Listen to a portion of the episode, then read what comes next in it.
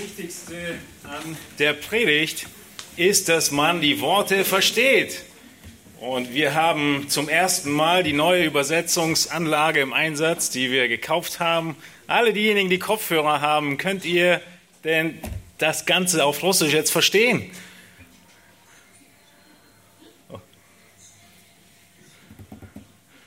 Ja, könnt ihr, es funktioniert die Übersetzung gut, können wir anfangen? Ja? Ja, gebt mir mal irgendein Zeichen. Weil sonst müssten wir noch ein Lied singen und die Übersetzungsanlage prüfen. Gut, das freut mich. Einige nicken mit den Köpfen.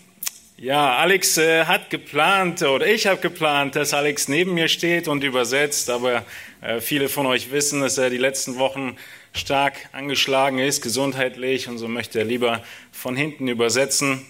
Damit auch das gut gelingt, möchte ich zu Beginn noch beten. Lass uns sitzen bleiben dazu.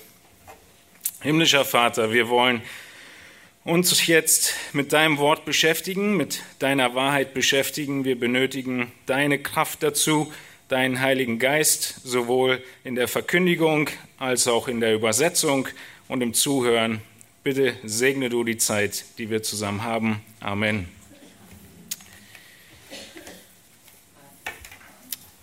Wir sind in einer Predigtreihe seit nunmehr den dritten Monat oder den dritten Sonntag, ersten Sonntag im Monat, an dem wir äh, und zufälligerweise auch ich in dem Fall äh, über die Gemeinde gesprochen haben, über das Wesen der Gemeinde.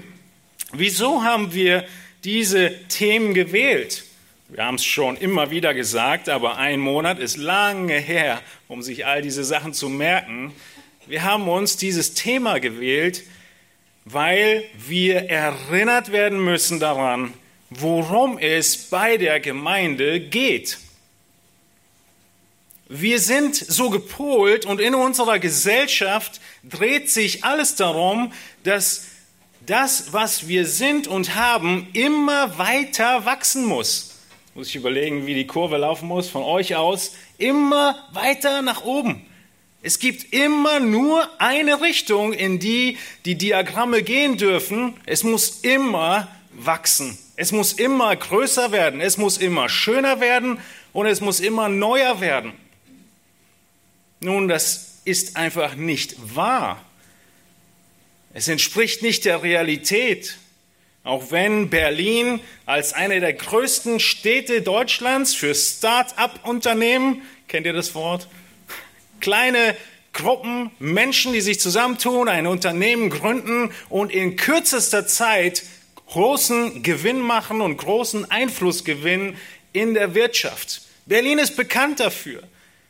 Wir sind in einer Gesellschaft, die nur so denkt, dass es nach vorne gehen muss, größer werden muss und besser werden muss.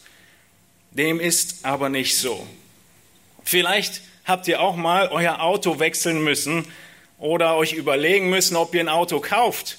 Bei uns war es letztes Jahr der Fall, dass unser schöner Bus, der viel Platz hatte, langsam aber sicher uns gezeigt hat, dass er, wir uns verabschieden müssen.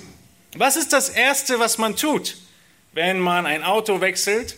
Nun, man schaut, was ist mindestens die gleiche Größe, vielleicht ein bisschen größer, was ist neuer mit weniger Kilometern und dann hat man sein Traumauto. Und ich habe mein Traumauto auch gehabt, zusammengestellt und es gibt Situationen wie diese, da merkt man, völlig unrealistisch. Dieses Traumauto war nicht bezahlbar. Also fragt man sich was? Man muss sich fragen, was ist eigentlich die wirkliche Absicht hinter dem Auto? Wieso brauche ich das Auto? Auf einmal merkt man, tatsächlich brauche ich nicht ein Auto, sondern ich brauche eine Möglichkeit, von A nach B zu kommen. Ich brauche eine Möglichkeit, von meinem Wohnort zur Arbeit zu kommen, von meinem Wohnort zur Gemeinde zu kommen und von meinem Wohnort zum Supermarkt zu kommen.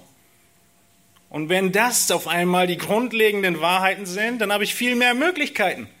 Dann gibt es ein Fahrrad, dann gibt es zwei Füße, dann gibt es die BVG und viele andere Möglichkeiten. Oder einfach nur ein kleines Auto, was dann wieder ausreicht, äh, das Portemonnaie ausreicht. Und so ist es mit der Gemeinde auch. Es geht nicht immer größer, es wird nicht immer besser, es wird nicht immer mehr. Das hat Gott nie gesagt. Für dein persönliches Leben, für deinen Lebensstandard, für dein Konto, für deinen Wohlstand, für dein geistliches Leben, im generellen hoffentlich schon, aber es gibt Auf und Abs. Und in Bezug auf die Gemeinde genauso. Jesus hat verheißen, er wird seine Gemeinde bauen. Das wird immer weitergehen. Aber wie es mit der einzelnen Ortsgemeinde aussieht, hat damit nichts zu tun. Und so wollen wir uns heute darüber Gedanken machen, wie beim Autokauf man sich vielleicht die Gedanken macht, was sind eigentlich die grundlegenden Elemente, wieso ich ein Auto brauche. So wollen wir uns fragen, als zweite Fortsetzungspredigt heute von letzten Monat, was sind die Grundwerte der Gemeinde? Was ist das Grundlegende, was die Gemeinde widerspiegeln muss? Was können wir nicht streichen? Und wir haben letzten Monat begonnen, uns das anzuschauen aus der ersten Gemeinde, die Gott gegründet hat, die Jesus, der Heilige Geist, gegründet haben in Apostelgeschichte 2. Ihr habt eure Wochenblätter hoffentlich bei euch, denn wir haben zehn Punkte gehabt. Die haben wir letzten Monat schon abgedruckt und sind bis Punkt 5 gekommen. Und heute wollen wir uns die Punkte 6 bis 10 anschauen zu den Grundwerten der Gemeinde. Ihr findet sie alle abgedruckt im Wochenblatt. Entweder ihr habt es oder ihr könnt es nachher noch mitnehmen.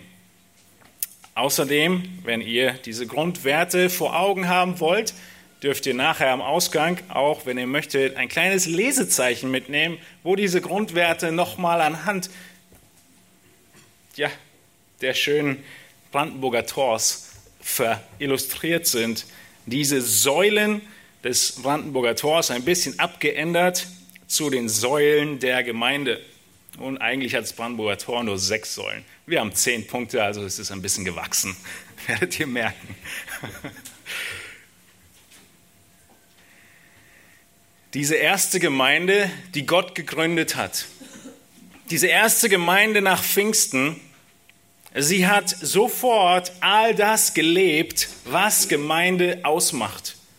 Jesus hat die Apostel jahrelang darauf vorbereitet, auf diesen Moment, auch wenn sie nicht wussten, dass das kommen wird. Ja, sie haben nicht so richtig geahnt, dass Jesus auferstehen wird, auch nicht so wirklich geahnt, wie das so ist, wenn der Geist kommt und ausgegossen wird und was dann die Gemeinde beinhaltet und wie das Ganze aussieht. Aber wir sehen, dass diese erste Gemeinde wirklich eine Gemeinde war. Wir sehen in der Apostelgeschichte, dass der Heilige Geist diese Gemeinde genutzt hat, um weitere Gemeinden zu gründen. Wir sehen in der Apostelgeschichte, wie das Wort Gottes gewachsen ist.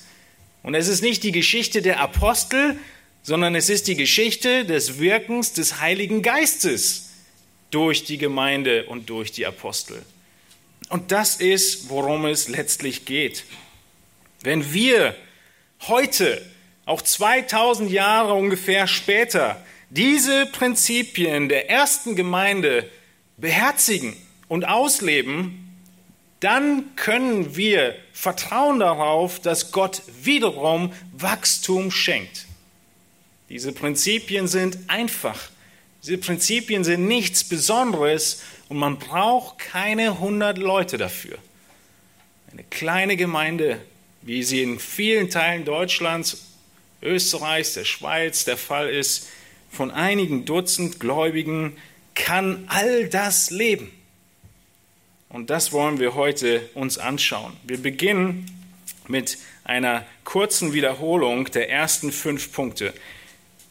Die ersten drei Punkte hießen, Gib Antwort aus Gottes Wort, gib Hoffnung durch Aufruf zur Buße und halte fest an der Belehrung. Eigentlich sind all diese drei Punkte ein großer Punkt von die Bibel ist im Zentrum. Es dreht sich alles um die Schrift. Wir haben in der Predigt vor drei Monaten gesagt, die Schrift muss höchste Autorität haben. Genau das sehen wir hier. Wir haben zuallererst gesehen, dass die Jünger, in dem Fall Petrus, in seiner Predigt Gottes Wort benutzt hat, das Alte Testament benutzt hat, um den Menschen zu sagen, was Gott sagt, was Gott möchte, was er verlangt. Und es ist für uns der Aufruf, aus dem Wort heraus zu argumentieren, aus dem Wort heraus immer wieder die Bibel selbst sprechen zu lassen, vielleicht sogar die Bibel mitzunehmen und den anderen lesen zu lassen, zu sagen, liest du selbst, was da steht, schlag du es auf, Antworten geben aus Gottes Wort. Das Ganze führt dazu, dass die Menschen sagen, was soll ich tun? Und wir dürfen nicht stehen bleiben bei der Wahrheit des Wortes, sondern sie aufrufen zur Buße. Wir müssen sagen, Gott erwartet, dass du Buße tust. Genau das hat Petrus getan in Verse 37 bis 40. Schlagt eure Bibeln auf, wenn ihr es nicht schon getan habt, zu Apostelgeschichte 2.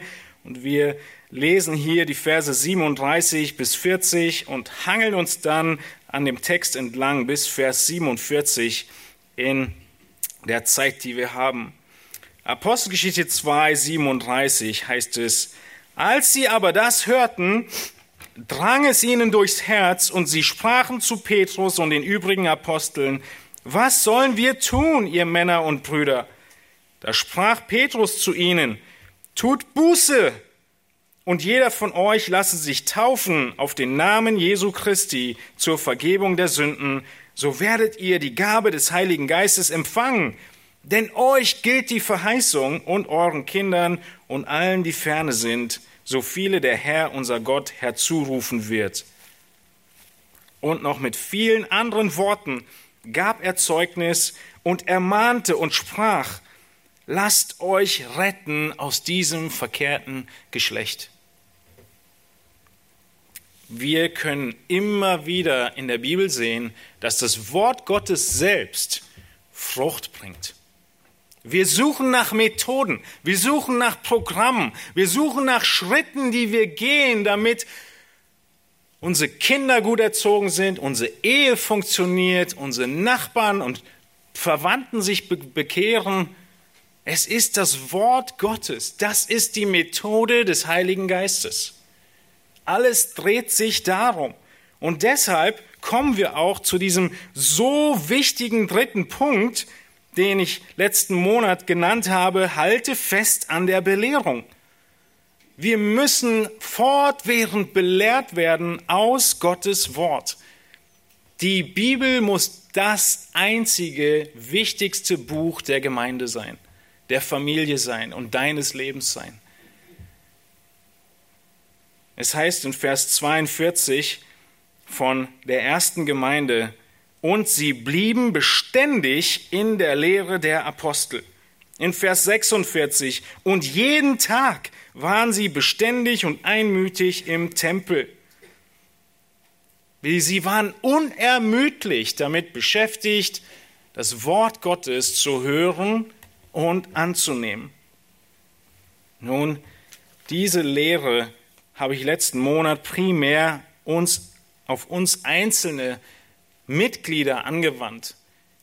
Ich möchte uns hier nochmal erinnern, wie essentiell es ist, dass die Gemeinde ihre Leiterschaft erinnert daran und zur Rechenschaft zieht, sich auf das Wort zu beziehen. Es hängt alles davon ab. Gott hat in Hosea Kapitel 4, Vers 6 eine Warnung ausgesprochen und er hat da den Israeliten gesagt, mein Volk geht zugrunde aus Mangel an Erkenntnis. Ihr habt das Wort nicht mehr gehört, es wurde nicht mehr gepredigt und damit geht es nur noch bergab. Und diese Rechenschaft benötigen wir, stets erinnert zu werden, dass die Leitung sich aufs Wort bezieht und dass wir als Einzelne uns auf das Wort beziehen, auf die Prinzipien, die wir dort finden. Und so können wir sicher sein, dass wir Gottes Gebot erfüllen. Wie Paulus Timotheus gesagt hat, in 2. Timotheus 2, Vers 2, das, was du von mir in Gegenwart vieler Zeugen gehört hast, die ganze Auslegung der Schrift, das vertraue treuen Menschen an, die in der Lage sind, andere zu belehren. Was ist die große Aufgabe der Gemeindeleitung, der Ältesten, der Pastoren? Männern das Wort anzuvertrauen, die lehrfähig sind, sodass sie selber wieder lehren können.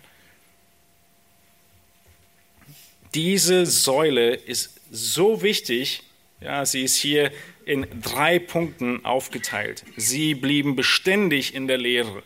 Halte fest an Belehrung. Die vierte Säule von letzten Monat war, bleib beharrlich in der Gemeinschaft. Es heißt in Apostelgeschichte 2, 42, und sie blieben beständig in der Gemeinschaft. Die Gemeinschaft bezeichnet, dass wir einander brauchen, dass wir teilen, was wir haben. Die Gemeinschaft ist die geistliche Verpflichtung, füreinander, aufeinander Acht zu haben. Wir passen aufeinander auf, so wie ein Bruder auf seinen anderen Bruder oder auf seine Schwester.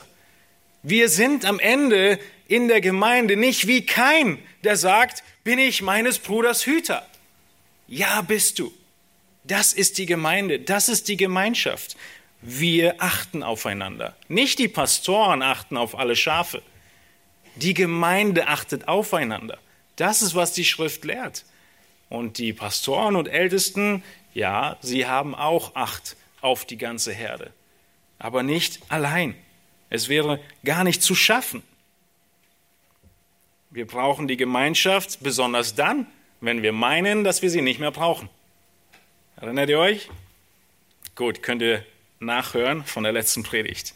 Der fünfte Punkt war, wir bleiben beständig im Brotbrechen.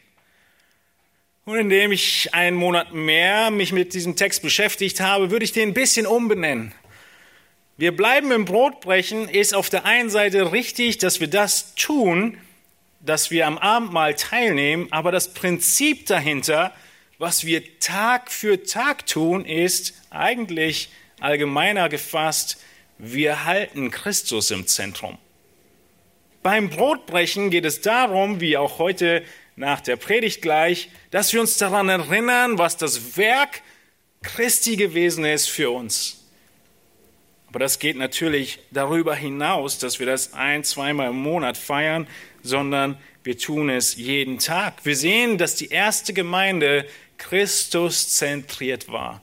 Sie haben sich fortwährend daran erinnert, was Jesus für sie getan hat. Das Werk auf Golgatha. Und deshalb bleibt beständig im Brotbrechen. Nun kommen wir zu den neuen Punkten, die wir uns jetzt anschauen möchten. Die Punkte 6 bis 10 aus den Versen 42 bis 47 in Apostelgeschichte 2. Der nächste Aspekt, den wir beobachten, als grundlegende Wahrheit, die wir nicht streichen können, wo wir aber auch gleichzeitig merken, wie einfach es ist, ist Punkt Nummer 6. Bleib beständig, sei unermüdlich, Entschuldigung, sei unermüdlich im Gebet. Dafür brauchst du gar nichts. Um zu beten benötigst du nichts, nichts Materielles. Du benötigst was? Einen zerbrochenen Geist. Du benötigst eine Haltung der Bedürftigkeit. Du benötigst Demut. Und wir sehen, wie die Gemeinde, die frühe Gemeinde, völlig abhängig war vom Wirken des Heiligen Geistes. Und weil sie so abhängig waren, deshalb haben sie gebetet. Sie beten, man könnte sagen, wenn man die Apostelgeschichte liest, immer und immer wieder. Immer wieder treffen wir Lukas an beim Schreiben der Apostelgeschichte und er sagt, sie beten. Wofür beten sie alles? In Apostelgeschichte 1, Vers 14 beten sie, bevor der Heilige Geist ausgegossen wird. In Zehn Verse später beten sie, wo sie den Apostel anstelle von Judas einsetzen, Apostel Matthias. In Apostelgeschichte 4:23 beten sie und danken sie, nachdem Petrus aus dem Gefängnis befreit wird. In Kapitel 6, Vers 4 sagen die Apostel selbst, wir machen zu viel praktische Arbeit als Kellner. Wir müssen uns dem Gebet und dem Wort widmen und setzen Männer ein, die sich um die Arbeit an den Tischen mit den Witwen kümmern. Apostelgeschichte 6, Vers 4. In Apostelgeschichte 7, Vers 60 betet Stephanus innig, während er gesteinigt wird. In Apostelgeschichte 12, Vers 5 beten, betet die Gemeinde für Petrus wieder mal im Gefängnis. In Apostelgeschichte 13, Vers 3 beten sie, bevor sie Missionare aussenden. In Apostelgeschichte 14, 23 beten sie, bevor sie Älteste einsetzen. Sie beten in Apostelgeschichte 16, 25 für Paulus und Silas im Gefängnis. Sie beten beim Abschied. Paulus betet für die Epheser in Apostelgeschichte 20, 36, in Apostelgeschichte 21, Vers 5. Das ganze Leben, auch der Alltag, war getränkt in Gebet. Es ist nicht so, dass sie gewisse Gebetszeiten nur hatten. Die gab es sicher auch. Sondern ihr Leben war in Abhängigkeit vom Herrn. Und deshalb beteten sie, wie Epheser 6, 18 sagt, indem ihr zu jeder Zeit betet, mit allem Gebet und Flehen im Geist und wacht zu diesem Zweck in aller Ausdauer und Fürbitte für alle Heiligen. Die erste Gemeinde hat gebetet. Sie war in der Lehre, sie war, hatte Christus im Zentrum und sie hat gebetet. Sie war sich bewusst, dass Gott geben muss und dass er geben will. Wir sind ja ein bisschen unterbrochen in der Bergpredigt, was mich nicht daran hindert, trotzdem die Bergpredigt weiter zu predigen. Also, die Bergpredigt sagt zum Thema Gebet einiges.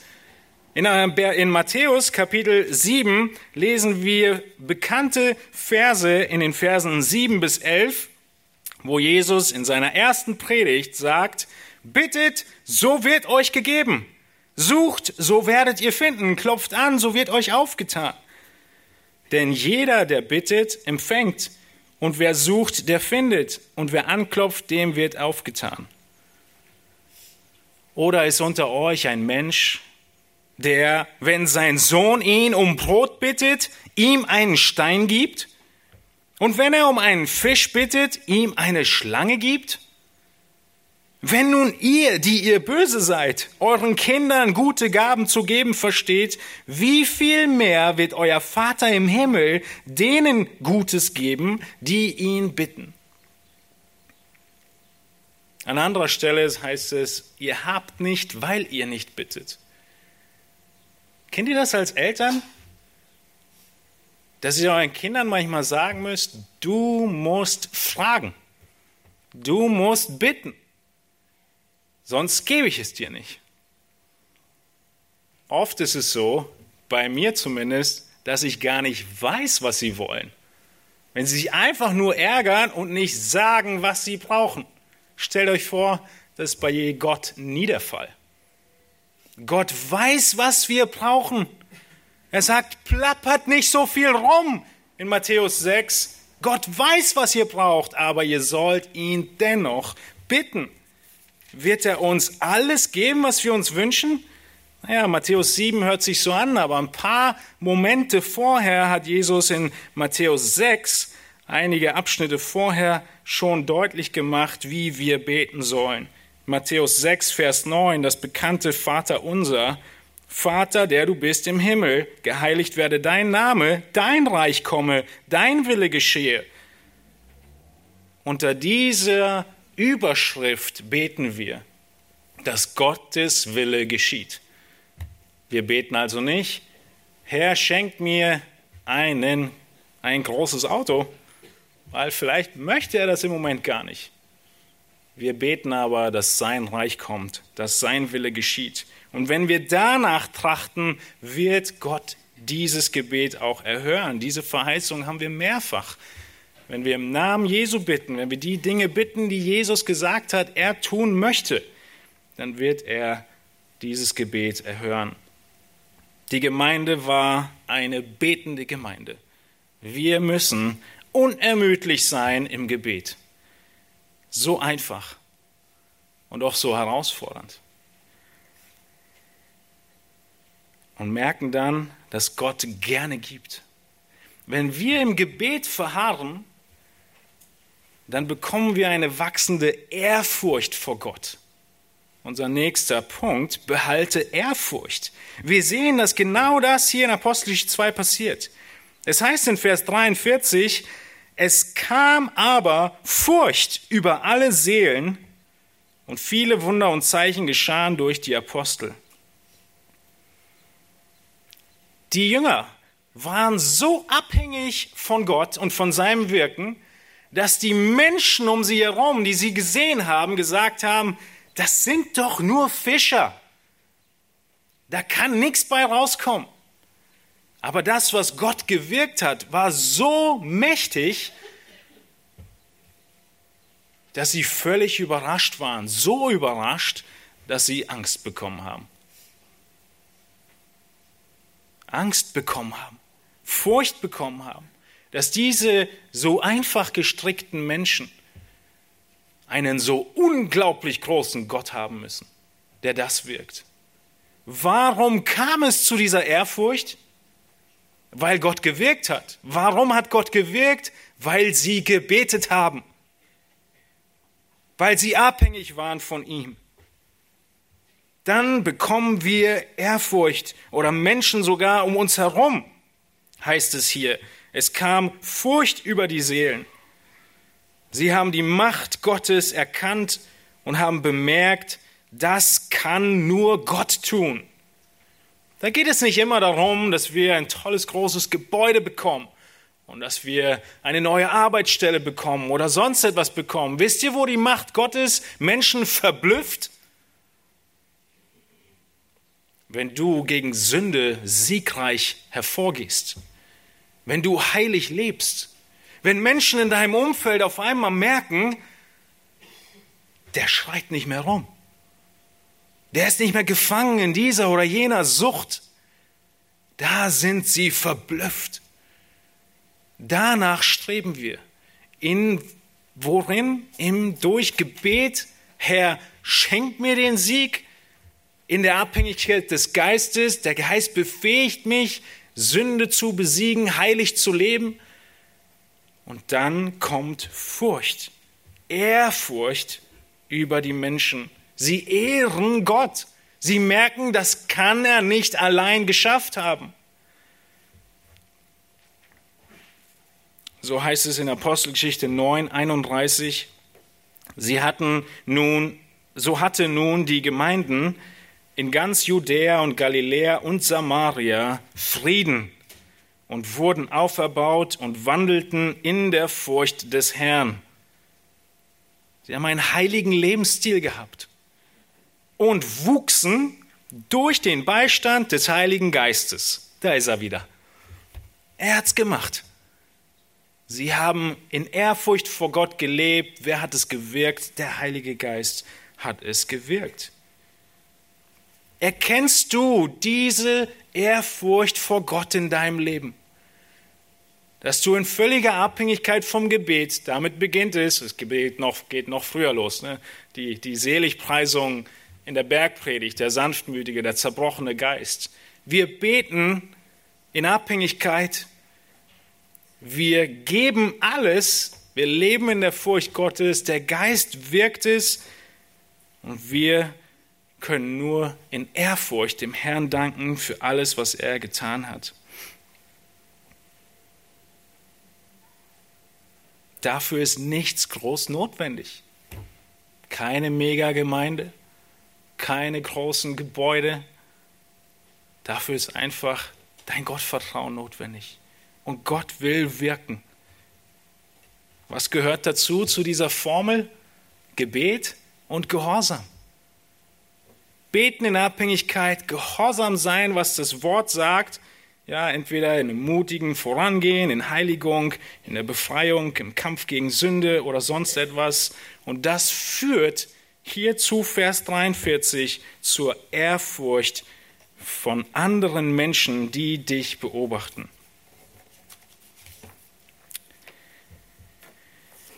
So lenkt Gott jeden einzelnen Schritt. In allem, was wir hier lesen, ist die Wahrheit das, was alles befeuert. Die Wahrheit aus dem Wort Gottes.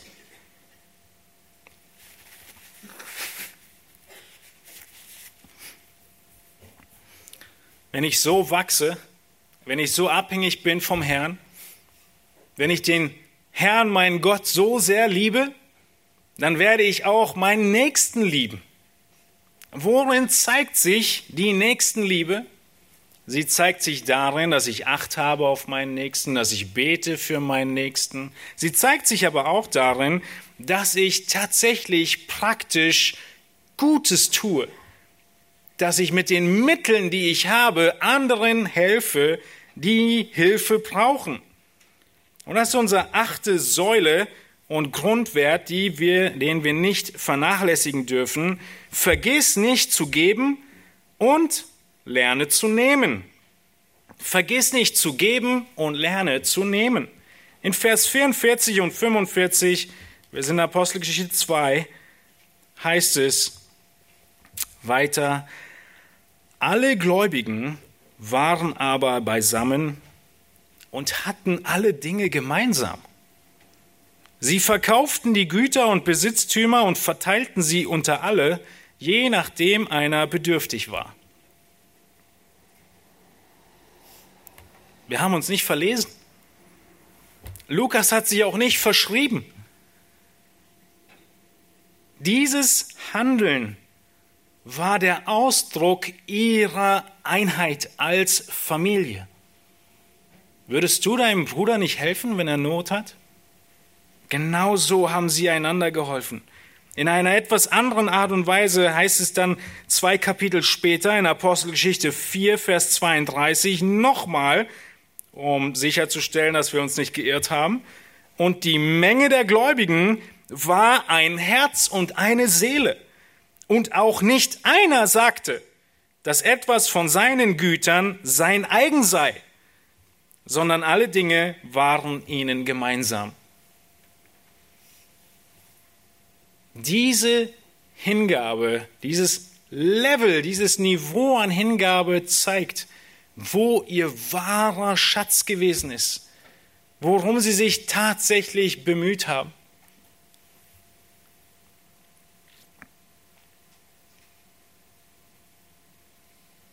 In 2. Korinther 8 lesen wir, wie Paulus von einer Geldsammlung für die Gemeinde in Jerusalem schreibt, und uns ein anderes Prinzip oder ein ähnliches Prinzip in Erinnerung ruft, 2. Korinther 8, Vers 13, nicht damit andere Erleichterung haben, ihr aber Bedrängnis, sondern des Ausgleichs wegen sollten sie spenden. In der jetzigen Zeit soll euer Überfluss ihrem Mangel abhelfen, damit auch ihr Überfluss eurem Mangel abhilft, so dass ein Ausgleich stattfindet. Wie geschrieben steht, wer viel sammelte, hatte keinen Überfluss. Und wer wenig sammelte, hatte keinen Mangel. Das Prinzip des Gebens, des Spendens, des Gemeinsamhabens von all unseren Gütern, die wir haben, ist nichts Neues gewesen für die ersten Christen. Wir sehen dieses Prinzip oft und wiederholt in der Schrift. Vergiss nicht zu geben wenn du heute mehr hast als andere um dich herum. Und lerne zu nehmen. Vielleicht bist du in einer Situation heute, wo du nicht viel geben kannst und andere das bemerken und dir anbieten zu helfen. Sei nicht so stolz und lehn die Hilfe ab. Sei dankbar für die Gemeinde dass Gott anderen Menschen heute mehr Mittel zur Verfügung gestellt hat, vielleicht das Auto gegeben hat, um dich abzuholen. und nimm es an. Sei dankbar und freu dich daran, dass dein Größeres, was du vielleicht hast, ihnen wieder zugute kommt. Lerne zu nehmen gehört mit dazu in den Zeiten, in denen wir weniger haben. Wir müssen von uns immer wieder prüfen, wie wir mit diesen Dingen umgehen. Nun haben die Gläubigen damals in Apostelgeschichte 2 alle alles verkauft. Hört sich so an, ne? Dem ist nicht ganz so, weil ein paar Atemzüge später lesen wir, dass sie sich in den Häusern getroffen haben zum Gottesdienst. Sie haben sich im Tempel getroffen und in den Häusern. Ein paar Leute müssen also noch Häuser behalten haben, aber was war der Punkt?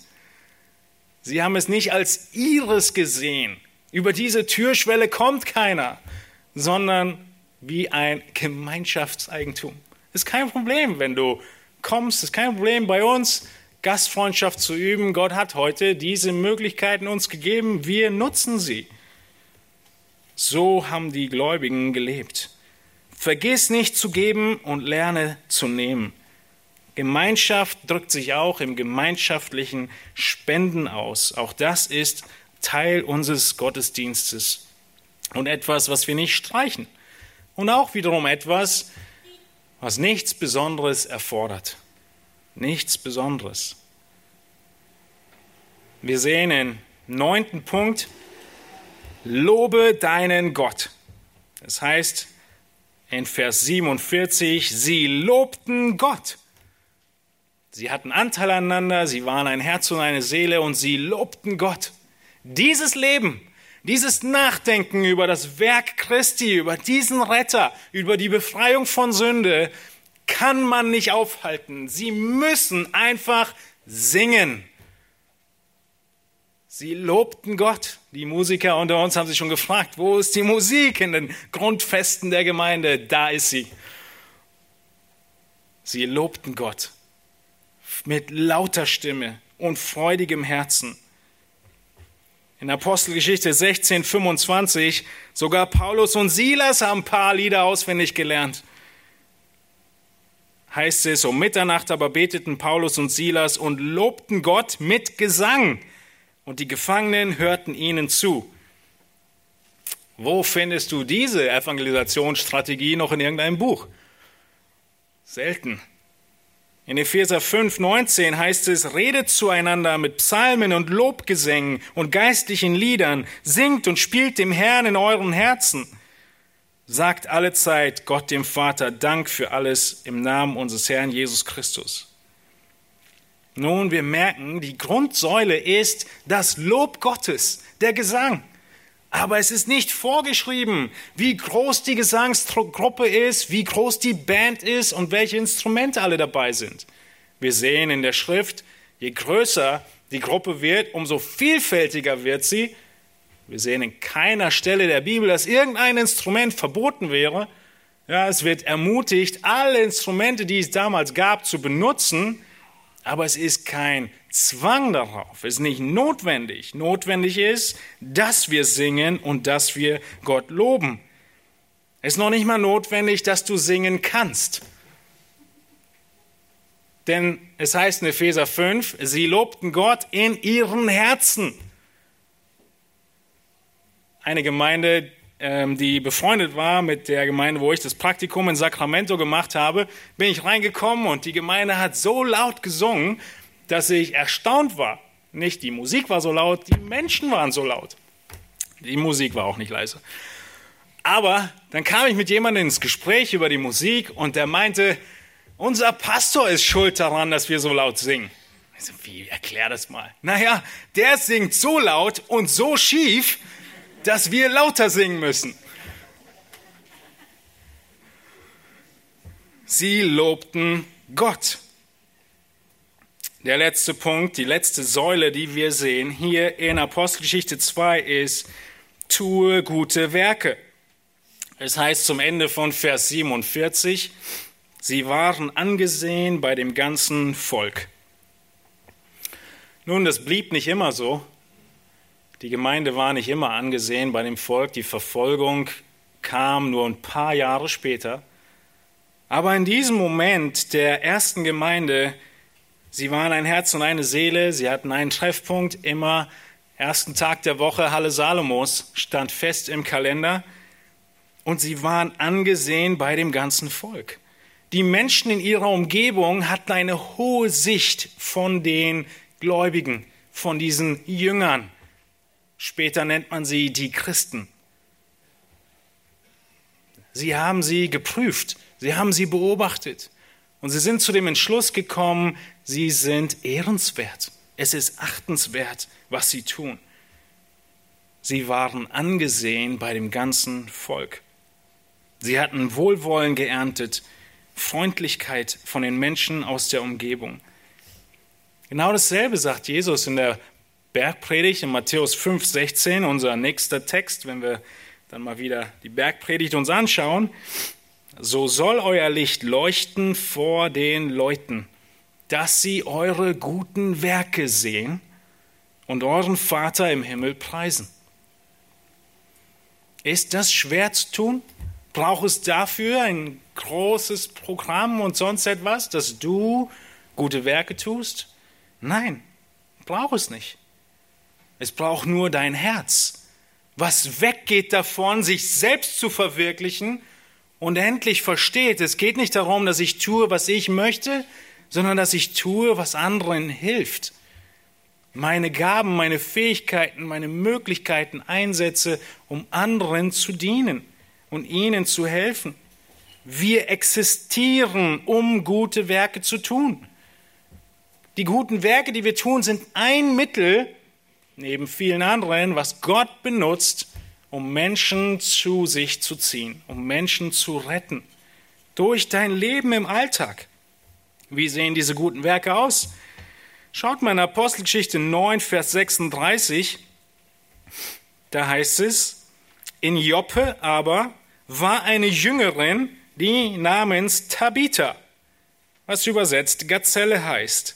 Diese war reich an guten Werken und Wohltätigkeit, die sie übte. Und alle Witwen traten zu ihm und weinten und zeigten ihm, Tabitha war gestorben, war die Beerdigung, alle Witwen traten zu ihm, weinten und zeigten ihm die Röcke und Kleider, die Tabitha gemacht hatte, als sie noch bei ihnen war. Was hat Tabitha getan? Wie war sie reich an guten Werken und Wohltätigkeit? Sie konnte nähen. Und sie hat für andere Leute diese Gabe benutzt und ihnen Gutes getan. So viel, dass sie über alles betrübt waren, als sie gestorben ist und gezeigt haben, was sie alles getan hat. Das ist unser Ziel und wir brauchen nicht viel dazu. Wir wollen gute Taten tun, gute Werke tun in unserer Gesellschaft. Weg von der Selbstverwirklichung unserer Gesellschaft und hin zur Selbstverleugnung. Jesus hat gesagt, wer sein Leben verliert, wird es gewinnen. Geben ist seliger als nehmen. Merkt ihr, wie das alles zusammenpasst?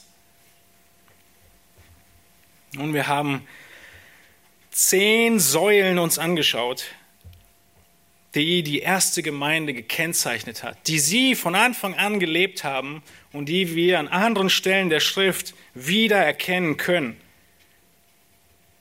Wenn du in deinen Terminkalender hineinguckst, die letzte Woche überfliegst, welche Werte, welche Prinzipien würde man erkennen, wenn man schaut, wie du deine Zeit verwendet hast, wie du deine Kraft verwendet hast oder wie du dein Geld verwendet hast? Wenn du diese zehn Punkte dir anschaust im Wochenblatt oder auf dem kleinen Lesezeichen, was du mitnehmen kannst, dann schau dir diese Punkte an und such dir ein oder zwei raus, wo du merkst, damit habe ich noch gar nicht angefangen oder da muss ich unbedingt nachholen und fang damit an. Du persönlich. Alle zehn wird erschlagend sein. Aber laut mitsingen wäre mal eine Möglichkeit anzufangen. Viele von euch tun das schon. Such dir etwas raus, wo du merkst, da habe ich bedarf zu wachsen, sodass dann die ganze Gemeinde weiter dadurch wächst. Es ist nicht viel Neues, was wir hier erkennen, aber das ist gerade der Punkt. Dass wir zurück müssen zu den grundlegenden Dingen. Und stell dir vor, da kommt jetzt nichts anderes mehr. Es kommen keine Programme mehr, keine weiteren Erfordernisse, was alles notwendig ist, um Gemeinde zu leben, sondern das sind die Punkte. Sie hatten ein einziges Programm, die Gemeinde. Und das lautete Sonntags Halle Salomo. Punkt. Mehr gab's nicht. Sie kamen zusammen, sie hatten Gemeinschaft und aus dem Ganzen heraus wurde dann mehr Struktur entwickelt, wie sie notwendig war. In Apostelgeschichte 6 kam es dazu, dass die Witwen vernachlässigt wurden und man brauchte mehr Struktur, man brauchte mehr Mitarbeiter. Ist alles richtig, aber es ist nicht das A und O. Es sind nicht die Grundwerte, die wir nicht aufgeben dürfen. Und dann ist das große Wunder, was passiert. Wir lesen in Vers 47 im letzten Teil Apostelgeschichte 2, 47. Der Herr aber tat täglich die zur Gemeinde hinzu, die gerettet wurden. Der Herr aber tat täglich die zur Gemeinde hinzu, die gerettet wurden. Ist das nicht unser größter Wunsch? Dass Menschen im Glauben wachsen und dass Menschen zum Glauben kommen. Was brauchen wir dafür? Das sind zehn Punkte. Einfach, simpel. Du kannst all diese Dinge tun und leben. Viel mehr nicht. Ist es nicht herrlich? Gott tut hinzu. Wir als Gläubige machen diese kleinen Dinge in völliger Abhängigkeit von ihm, im Gebet und der Geist wirkt. Gott rettet. Gott schenkt Wachstum im Leben der Gläubigen. Gott schenkt Rettung für Ungläubige. Gott zieht zu sich. Er tut, was wir nicht tun können, wenn wir verstanden haben, dass wir es nicht tun können und ihn darum bitten, dass er es tut. Und so beendet Lukas die Beschreibung dieser Auflistung. Der Herr aber tat täglich die zur Gemeinde hinzu, die gerettet wurden. In Vers 41 hat der Absatz begonnen mit den Worten, diejenigen, die nun bereitwillig sein Wort annahmen, ließen sich taufen und es wurden an jedem Tag etwa 3000 Seelen hinzugetan. Gott aber tut hinzu. Gott schenkt das Wachstum, wie er will. Wir kümmern uns darum, das zu tun, was Gott will und vertrauen auf ihn, das Wachstum zu schenken, wie und wann er will. So haben wir die ersten drei Säulen uns angeschaut, die sich um das Wort Gottes gedreht haben, um die hohe Sicht der Schrift. Wir müssen Antworten aus Gottes Wort geben, aufrufen zur Buße und festhalten an Belehrung. Wir haben als viertes gesehen, wir müssen in Gemeinschaft beharrlich bleiben. Als fünftes, wir müssen Christus zentriert leben oder beständig im Brotbrechen bleiben. Als sechstes, unermüdlich im Gebet sein. Daraus folgt eine Ehrfurcht, weil Gott wirkt. Als achtes, wir vergessen nicht zu geben, zu spenden und lernen zu nehmen, um des Ausgleichs willen. Neuntens, wir loben uns an Gott, wir singen für ihn. Und zehntens, wir tun gute Werke. Wir beginnen für andere zu leben und nicht für unsere eigene Verwirklichung. Was schenkt Gott? Er schenkt das Wachstum. Wann er will, wie er will und so groß wie er will. Aus menschlicher Ebene ist keines dieser Ziele erreichbar. Besonders wenn wir anerkennen, dass wir als Gemeinde schwach sind mit Sünde behaftet sind, gefallen sind. Aber das Besondere ist, dass Gott genau diese Menschen in seine Gemeinde berufen hat. Das Unedle, das Schwache, das Arme hat er erwählt, damit wir in unserer Bedürftigkeit und Schwachheit umso mehr beten und er umso größer wirkt und ihm alle Ehre gebührt. Er ist es, der wirkt.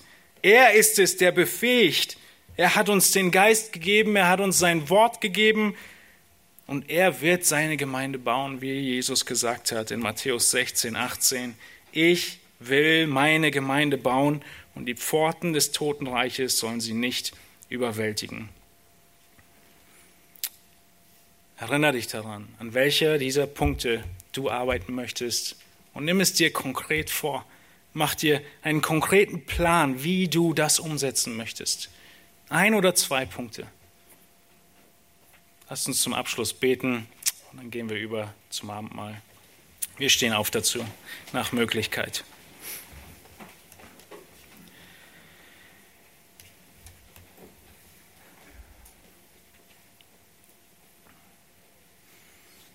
Herr Jesus Christus, du bist so groß, so erhaben und so wunderbar.